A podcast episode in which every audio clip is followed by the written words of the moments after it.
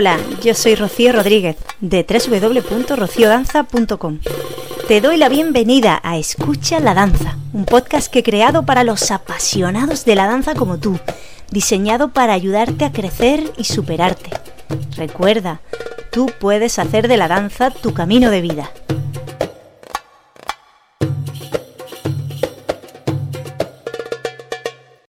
Permíteme que me presente.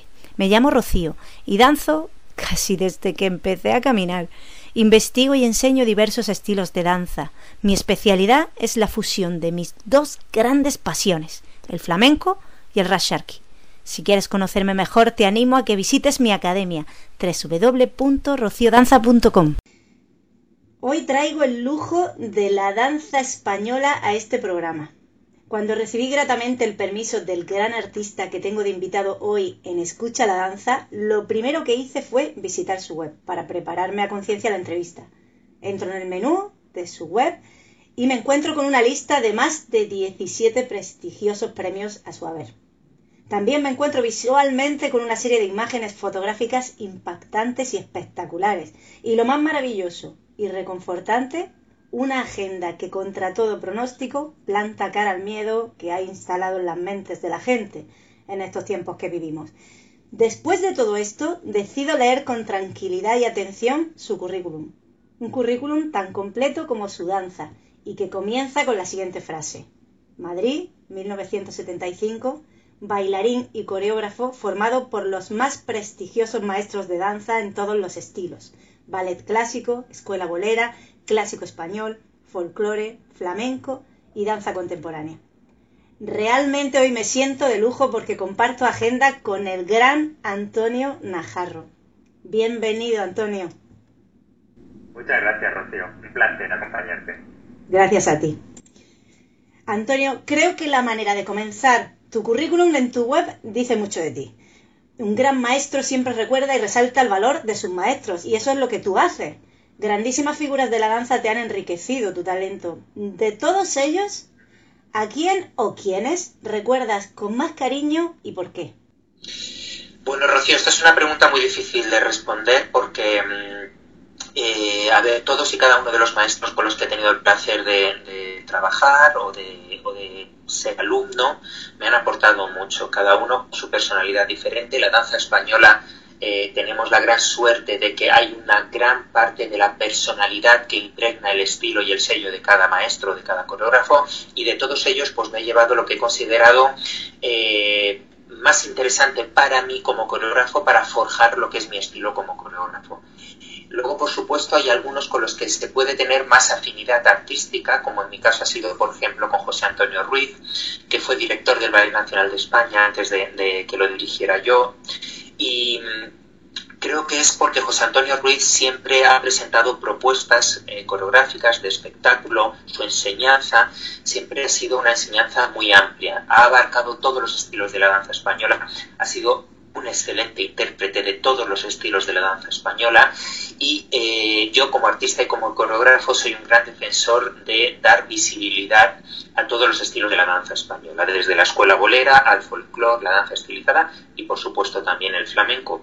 Entonces, quizá por eso con José Antonio Ruiz, pues bueno, cuando comencé eh, a trabajar profesionalmente y él me dio las primeras oportunidades como primer bailarín, pues em, eh, la mirada tan elegante de la danza española, el saber vestirse, el saber, el salir muy pulcro al escenario, el cuidar hasta el más mínimo detalle, pues bueno, son valores y son fórmulas que, con las que me he sentido siempre muy identificado y quizá por esto José Antonio Ruiz ha sido pues mi gran referente. Pero eso no quita que haya grandísimos coreógrafos y maestros pues como Antonio Gades, como Mariemma, Antonio Ruiz Soler, con el, con el que no he tenido el placer de, trabajar, pero ha sido una gran inspiración para mí. Eh, Alberto Lorca y bueno, otros muchísimos que, bueno, que han hecho pues que sea lo que hoy soy en día y a todos ellos pues les tengo que, agradecer. Bueno, fuiste director del Ballet Nacional de España durante ocho años. Un gran puesto de honor que implica una gran responsabilidad. ¿En qué se ¿En qué has cambiado? ¿En qué te sientes diferente tras esta etapa como director del ballet? Bueno, yo pienso que el Ballet Nacional de España lo que me ha aportado principalmente es eh, pues tener la cabeza muy con compartimentos diferentes para poder afrontar todos los retos artísticos, pero también todos los retos administrativos, todos los retos institucionales y el gran reto de ser pues un poco eh, convertirme en un referente de la danza española a través de la dirección de la compañía más importante que hay en este país de danza española. Lo que me ha aportado es, es, saber afrontar con ilusión, con fuerza y con constancia todos estos ámbitos que he tenido que, controlar. El dirigir el Ballet Nacional de España no es solo crear espectáculos, no es solo supervisar el producto artístico, sino que es, y como yo he querido hacerlo, es abrir al máximo la visibilidad del Ballet Nacional de España en todos los aspectos, en el aspecto técnico, en el aspecto empresarial, en el aspecto de comunicación y prensa, en el aspecto pedagógico, en el aspecto solidario con grupos con diferentes tipos de discapacidad. Eh, todo eso yo pienso que debe ser el Ballet Nacional de España.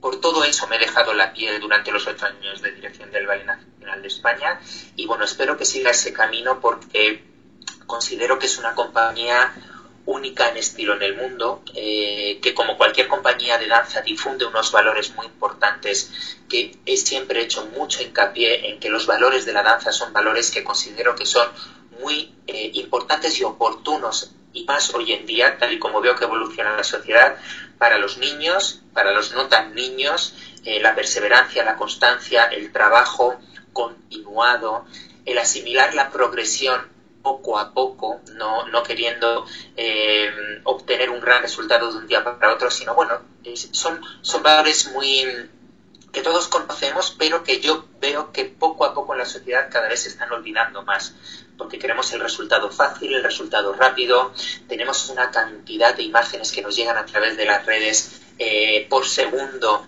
que muchas veces nos hacen desvirtuar lo que es la realidad y, bueno, por eso yo siempre pues he intentado a través de la figura de la Dirección del Ballet Nacional de España pues difundir estos, este tipo de mensajes. ¿Y qué ha cambiado en mí? Pues yo pienso que cambiar nada, pero sí evolucionar. Por supuesto, los retos que emprendo me hacen evolucionar como persona, como artista, me hacen madurar en mi profesión y, bueno, estoy súper agradecido y, muy contento y muy me, me, ha reconfortado mucho este periodo. Ay, me alegro. La verdad es que lleva mucha razón, es una gran responsabilidad en todos los ámbitos, no solo a nivel de, de mostrar al público, sino que hay muchísimo trabajo detrás.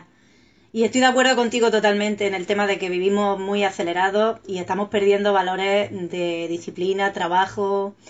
Eso se está perdiendo. Y a través de la danza se puede recuperar todos esos grandes valores que necesitamos mantener.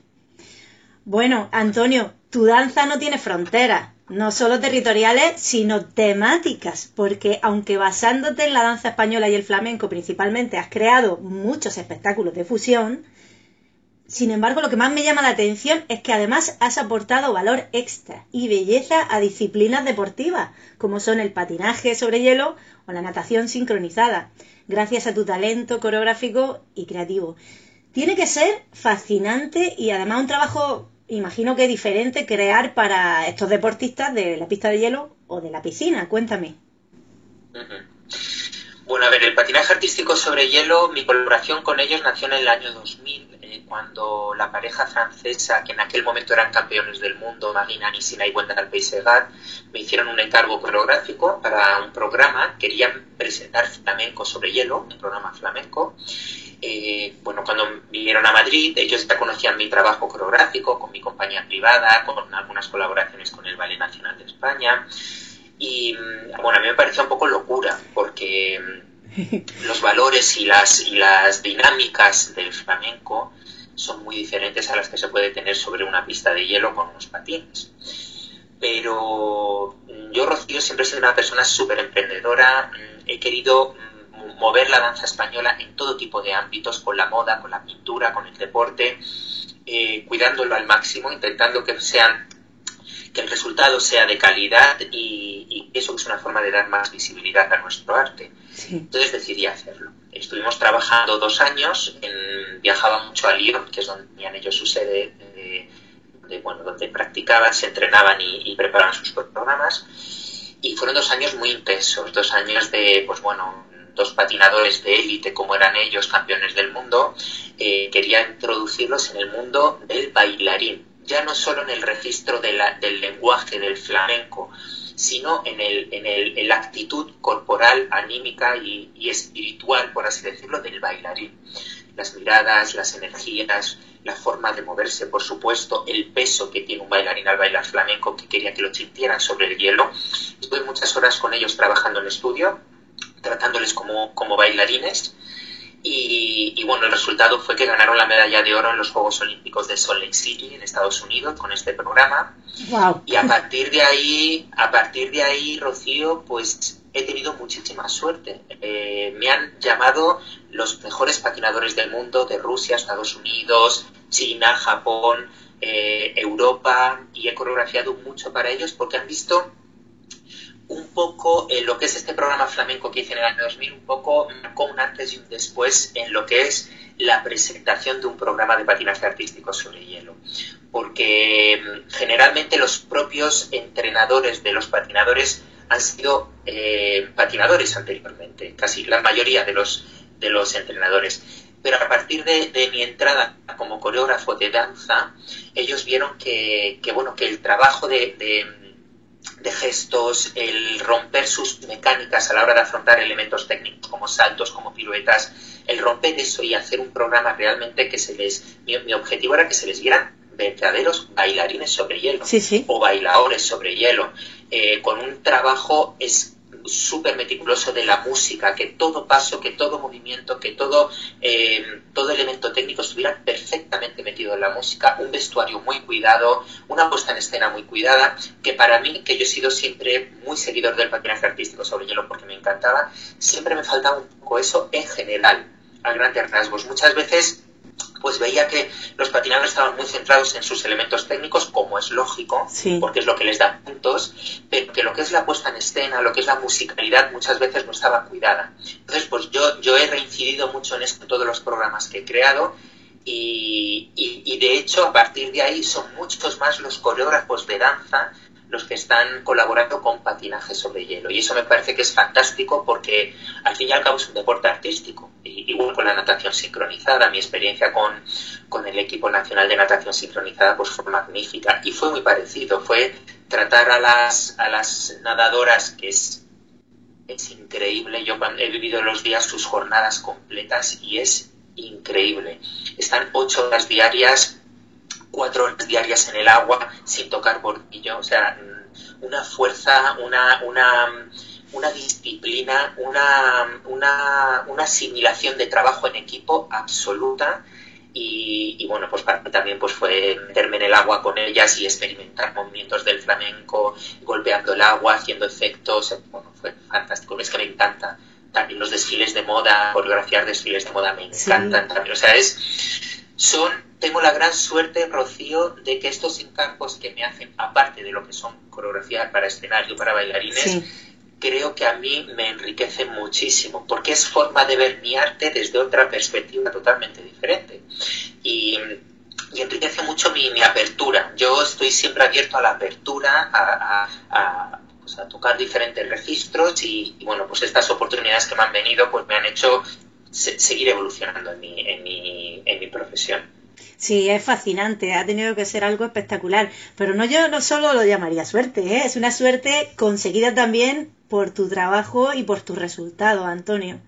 Y, lo mejor de todo es lo que has dicho, has abierto una puerta para crear una fuente de, abundancia también y de, y de posibilidades para otros bailarines, profesores, maestros, más allá, como tú has dicho, de los escenarios. Es, vamos, es espectacular. Es que no tengo otra palabra para definir.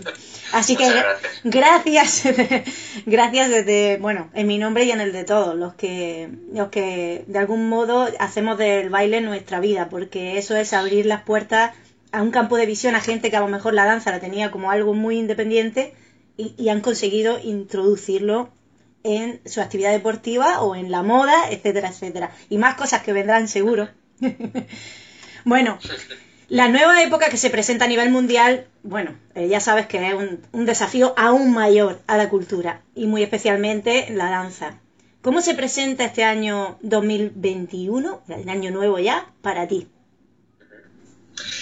Bueno, yo mm, tuve, quise eh, asumir el riesgo de volver a formar mi compañía privada que dejé aparcada cuando dirigí al Valle Nacional de España en el año de la pandemia. nuestro estreno estaba previsto en marzo, eh, pues bueno, nos confinaron, eh, se pospuso para julio. Eh, estrenamos con mi compañía en el Festival Internacional de Música y Danza de Granada, en el Teatro Tenerife. Fue un estreno maravilloso, una de las experiencias más maravillosas de mi vida, ya no solo por, por estar con mi compañía en ese teatro que, le tengo muchísimo cariño y que es muy especial, sino por haberlo hecho en el momento en que lo hicimos, que era, pues bueno, fue de las primeras compañías de danza de gran formato en España que se presentaba en un escenario y bueno, yo era consciente de que, de que, estaba, de que estaba estrenando mi compañía con todo lo que eso conlleva en una producción muy grande, músicos en directo, espectáculo lento, con todo vestuario, luces, bueno, todo hmm. una, inversión económica muy grande en un momento muy complejo, muy complejo, pues, bueno, eh, aunque vaya, aunque vaya a mejorar la situación, eh, lo que es la contratación internacional, que es que a nosotros, pues bueno, es, lo que más nos, nos, es nuestro volumen de trabajo mayor, nuestras giras internacionales ahora está totalmente pado pero bueno, es verdad que, en el año 2021 eh, ya son bastantes las representaciones que tenemos en España, en teatros además bastante eh, emblemáticos de nuestro país. Y, yo estoy feliz, Rocío. Yo, he, creado una compañía sabiendo, totalmente consciente de que, estamos en un momento muy difícil, pero mm, en mi vida, Rocío, todos los retos que yo he tomado, mm, no, no he querido tener mucho en cuenta ni lo que me han dicho, ni, lo que, ni la situación en la que estábamos. Siempre he intentado seguir lo que mi corazón me ha pedido, he arriesgado mucho, pero estoy seguro que todo lo que he conseguido en mi carrera profesional ha sido gracias a haber arriesgado, porque te puede salir mal, por supuesto, nos puede salir mal a todos, pero yo estoy, eh, tengo la convicción de que quien no arriesga no evoluciona. Es muy fácil quedarse de brazos cruzados diciendo que difícil está todo, que mal está todo y quedarnos en nuestro área de confort, por así decirlo. Y es más difícil arriesgar, arriesgar, arriesgar a todos los niveles, emocional, económico, pero yo, yo por mi experiencia ese riesgo siempre ha tenido una, una recompensa por eso, pues bueno, decidí formar mi compañía y el año que viene, aunque no tengamos el volumen de, representaciones que yo, que me, que me gustaría, pero bueno, por lo menos vamos a hacer que bastantes españoles puedan disfrutar de danza española, que mis bailarines puedan pisar escenarios y para mí eso ya es un, gran logro. Yo animo a la gente a que vaya de nuevo a los teatros y que disfrute, porque bueno, los días se van y la vida se escapa y tenemos que vivirla de la mejor manera posible. Bueno, Antonio, para aquellas danzantes que quieran tanto aprender contigo como ver tus espectáculos y creaciones, ¿dónde podemos contactar? ¿O cómo podemos informarnos de tus eventos y tus próximos cursos o espectáculos? Bueno, a mí me pueden seguir a en cualquier red social. Eh, soy una persona además muy activa, mi equipo es muy activo en redes sociales y en las redes sociales pues, pueden perfectamente ver eh, todas las actividades que hacemos, mis trabajos coreográficos. En mi, en mi web personal, antonionajarro.com, también tienen la agenda de espectáculos donde pueden ver eh, tanto los días como, como, los teatros donde presentaremos mis espectáculos. Y, y bueno, es, es, es el, el, son los lugares donde pueden tener cualquier tipo de, de, información, que además es una información muy actualizada, como te digo, y, me encanta, o sea, mm, es que em, tenemos la grandísima suerte de que a través de las redes sociales eh, todo el mundo está siguiendo la danza española y el flamenco, todo el mundo, además también hay una afición tremenda, el público de todo el mundo, de todos los países agradece muchísimo eh, el poder ver cómo evoluciona la danza española, que, actualmente se encuentra en un momento artístico increíble, tenemos unos bailarines, eh, bailarinas, coreógrafos maravillosos, están haciendo trabajos eh, increíbles y, bueno, hay que darle visibilidad, hay que ser generoso. O sea, no, no, esto ya de, ay, yo no voy a enseñar esto por si me copian o por si. Yo es que estoy mm. feliz de que me copien. Es que el, te lo digo de corazón. cuando una persona copia un trabajo mío o se inspira a través de un trabajo mío, significa que, mm, que algo de valor tendrá y que ha calado en, esa persona. Y eso para mí es, es maravilloso. Entonces, yo, eh, cualquier persona que me quiera seguir, eh, sabe que a través de mis redes o mi web pueden hacerlo. Antonio, ya que estamos hablando del tema, ¿qué tiene la danza española que no tengan otras danzas? a ver, eh, lo primero que tiene es la, una, para mí es una de las danzas más completas que existe, por no decir la más. Yo siempre me he arriesgado y lo digo además en casi todas las entrevistas y no, y no, no tengo ningún miedo en decirlo, que el bailarín de danza española es el bailarín mejor preparado del mundo. Eh, como bien sabes, como saben todos los que están especializados, pero lo digo por si alguno no lo conoce, el bailarín de danza española actualmente para trabajar o para formar parte de, de cualquier compañía prestigiosa de nivel de danza española, tiene que tener una preparación en ballet clásico como cualquier bailarín profesional de ballet clásico. Tiene que tener un dominio de, la castañuela, que para quien no lo sepa, la castañuela no es solo un instrumento que acompaña la danza, sino que es un instrumento por sí. La castañuela es un instrumento que tiene que estar tocando desde que, desde que tienes uso de razón, practicándola diariamente, para tocarla con eh, pues bueno, el nivel que actualmente se requiere eh, el bailarín de danza española se tiene que calzar una alpargata para bailar diferentes tipos de danzas tradicionales, zapatos de carácter para que estas danzas tradicionales eh, las pueda defender en todos sus estilos, que para quien no lo conozca, los estilos que existen en el folclore español son absolutamente y diferentes. O sea, un bailarín tiene que bailarte un aurrescu vasco, una muñeira gallega, eh, un fandango, eh, una danza salmantina, extremeña, eh, una sardana, un chotis, o sea, es increíble la, diversidad de danzas folclóricas que tenemos, con todo lo que eso conlleva para la complejidad de la interpretación del bailarín. La danza estilizada, eh, pues bueno, un, dominio del zapateado, de la castañuela y el flamenco. O sea, un bailarín que tenga el nivel apto en todos estos estilos de danza es el bailarín más completo del mundo porque es que no, es que no hay ningún otro estilo. Hay, por supuesto, hay un folclore ruso que es hiper eh, complejo también. Eh, hay danzas en todo el mundo muy complejas, pero actualmente el bailarín de danza española, con todo ese dominio, para mí se convierte en el bailarín mejor preparado del mundo, porque además actualmente te exige tener también una preparación en danza contemporánea muy fuerte. Eh, en el Ballet Nacional hemos, hemos hecho propuestas como, por ejemplo, como Electra, eh, que es un espectáculo coreografiado por un bailarín contemporáneo, donde los bailarines de danza española yo quise que se enriquecieran con el movimiento contemporáneo y, eran, eran bailarines contemporáneos. Eh, y eso, pues bueno, pues para mí es algo maravilloso y es algo que el bailarín profesional de otros países, cuando ven a los bailarines de danza española, eh, alucinan o sea, cuando ven que, un, que una bailarina se pone castañuelas y baila escuela bolera, haciendo fuentes, piruetas, todos los pasos típicos de la escuela bolera, toda la batería de la escuela bolera con los quiebros de cintura y la expresión característica de la escuela bolera, las estrellas de, del Bolshoi Ballet, por ejemplo, alucinaban, decían, ¿cómo, cómo, pueden, eh, ¿cómo pueden hacer todo esto?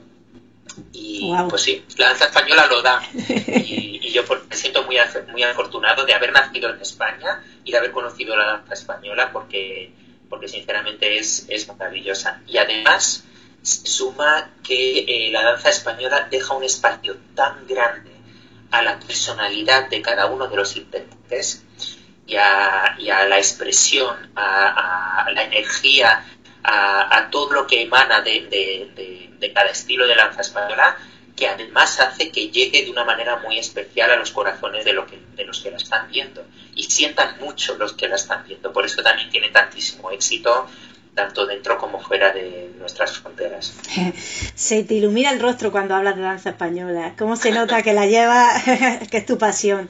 La verdad es que, bueno, totalmente de acuerdo contigo. Tendría que estar más alto de donde está ahora, porque merece, merece estar en un pedestal la danza española, es cierto.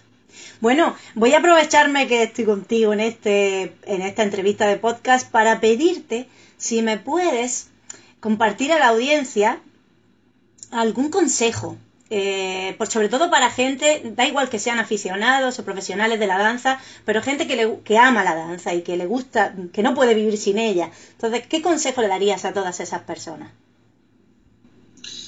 Bueno, mi consejo es, eh, primero, que si desconocen la danza, que hagan el esfuerzo de acercarse solo para olerla, para ver qué sienten.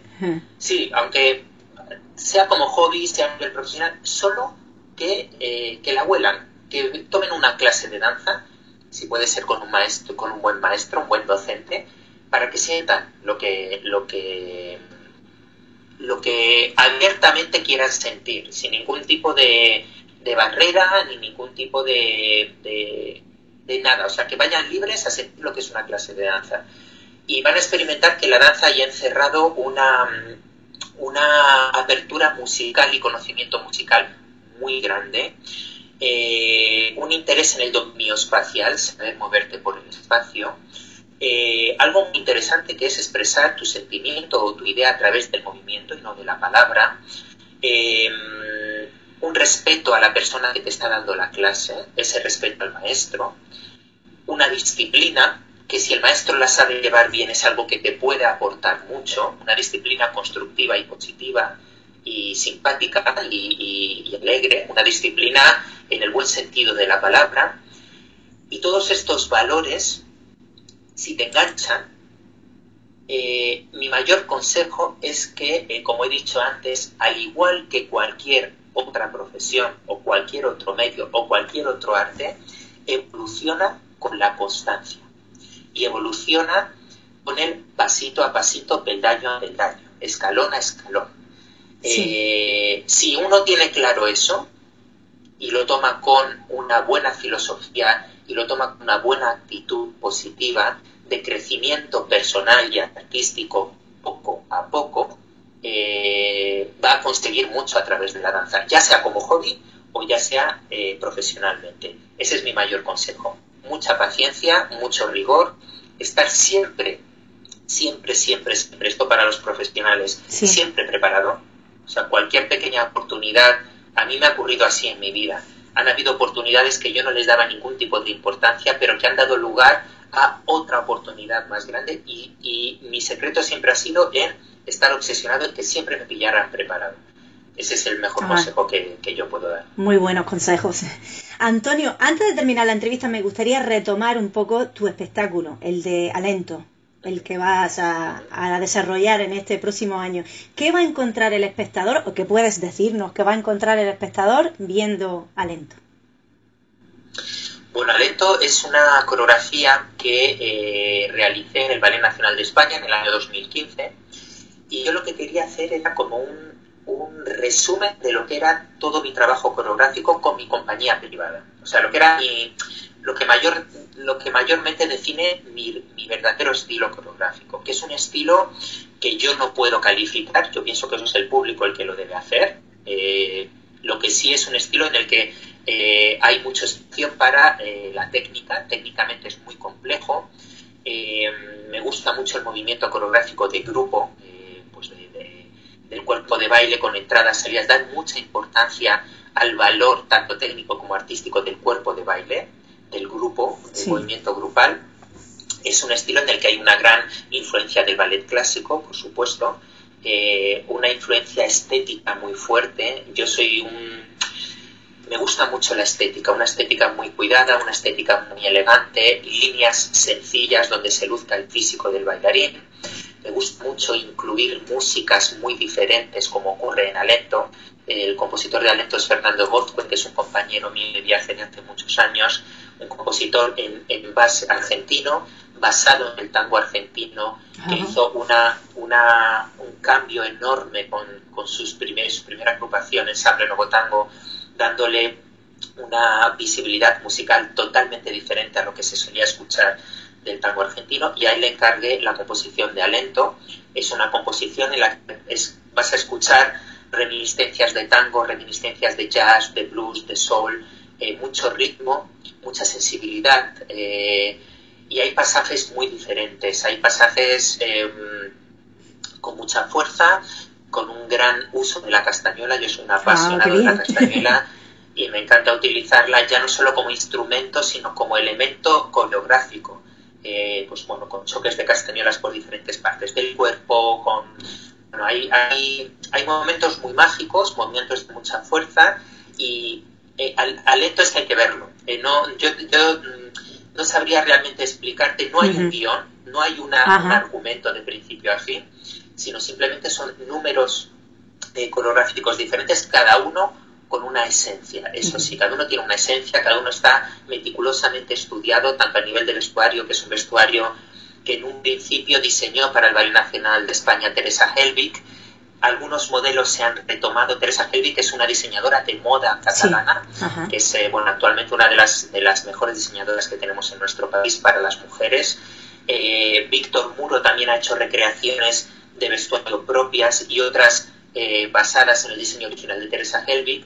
Oteiza, que es un diseñador de moda español también, que actualmente pues, es, absolutamente vanguardista, es un diseñador que eh, ha puesto en alza el uso de la capa española y del sombrero cordobés de una manera hiperactual, hiper vanguardista. Él ha vestido a, todos los hombres del espectáculo y, y, bueno, pues como te digo, Alento es un fiel reflejo de mi estilo como coreógrafo. O sea que quien quiera descubrir mi estilo como, como coreógrafo tiene que ver talento y, creo que se va a llevar una idea bastante amplia de lo que es. No, hay que ir, hay que ir a verlo, yo no me lo voy a perder.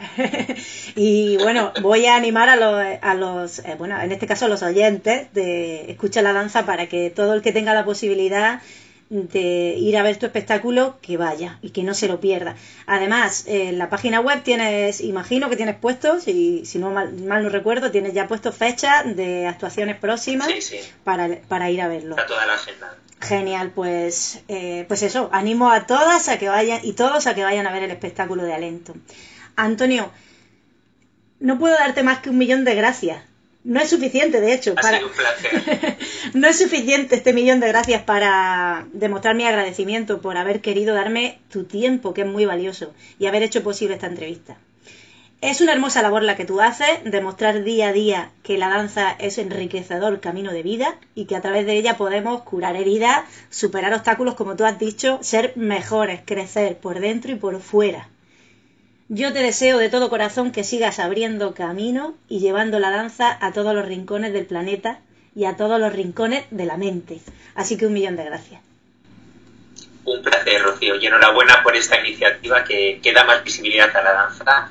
Y, bueno, como bien has dicho, animo a todo el mundo a que por lo menos una vez en su vida eh, se impregne de danza, que va a cambiar algo en sus corazones, seguro. Gracias. Un abrazo.